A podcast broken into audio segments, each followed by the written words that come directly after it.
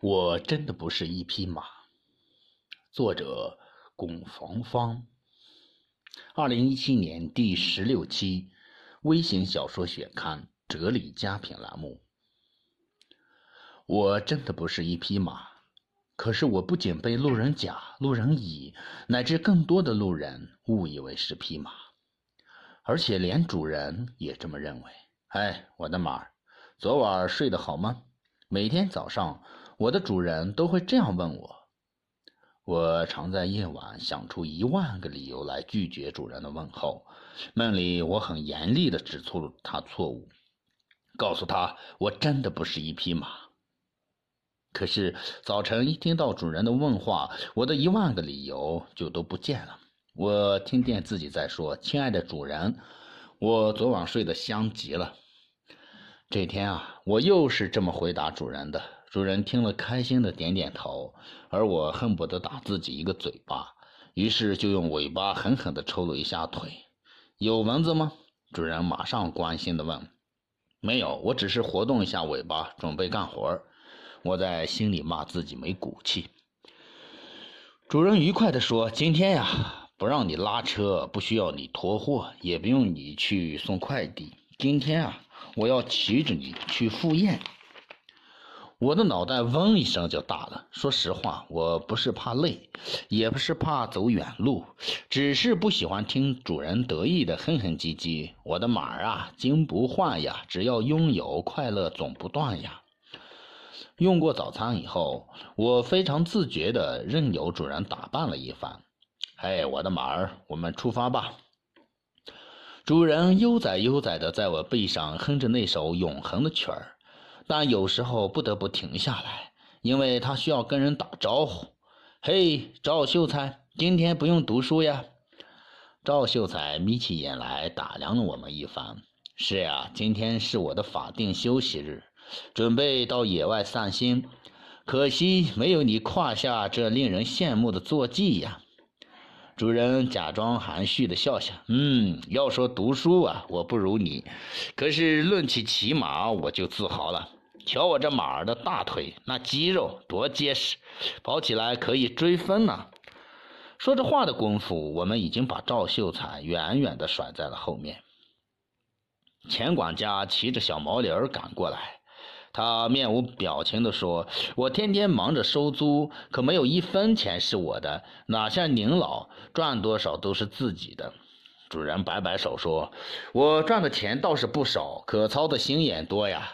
别的不说，光走路就够累人的。不过多亏我有这匹宝马良驹。”钱管家一直对我的主人心存嫉妒，可见他对着小毛驴的屁股就是一巴掌。你个没眼色的东西，还不快走！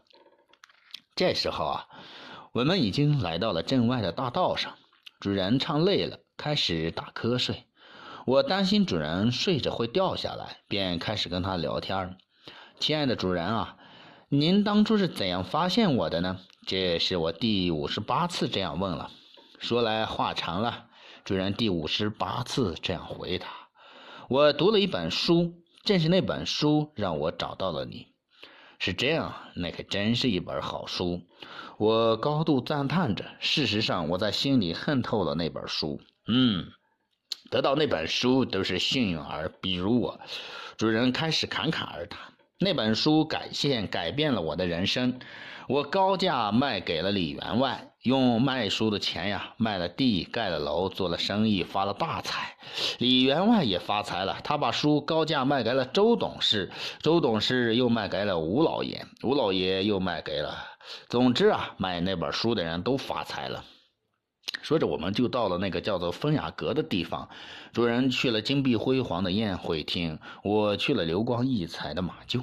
紧接着，我就听到院子里有人一声真声的通报：“郑三爷的良驹到，王六老爷的良驹到，冯九太爷良驹到。”随着这些叫声啊，小厮把各位老爷的马牵了过来。郑三爷的是只鹿，王老王六老爷的是只羊。冯九太爷的是只鹅，最奇妙的是，这次新入伙的古先生，他的马是只单于。幸会各位，我想知道马在书里到底是什么样子的。我高声地问道。我明白大家其实都不知道这个问题，总是没有答案。没想到新来的单于慢条斯理地说：“我看过那本该死的书，说的是怎么去找好马。但是按照书上说的，去找好马的人总是找到不一样的东西。书的最后还写着这样一句：只要功夫下到家，蛤蟆也能变成马。瞧，我就是这样被当当成马的。”他说着转向我问道：“你是怎么被当成马的，野猪先生？”不错啊。我是一头野猪，我真不是一匹马。可刚才我自己也差点忘了，我没等到宴会结束就离开了。我要去找那本书的作者，我已经知道他是谁了，是叫一个快乐的老伯。不过啊，汾酒太爷的鹅在我临走的时候提醒道：“问题到底出自写书本的人身上，还是读书的老爷身上呢？”这个问题还没等我想明白，也许是伯乐那个叫做快乐的老伯把马经写错了，也许是读书的人只求一知半解，理解错了。总之啊，很多人不仅办了荒唐事儿，还自欺欺人。原在初中生学习，湖北徐真健。今天的小小说就为大家朗读到这里，谢谢大家。古牛在全民。居家抗疫的过程中，为大家每天呈现小小说，希望大家喜欢。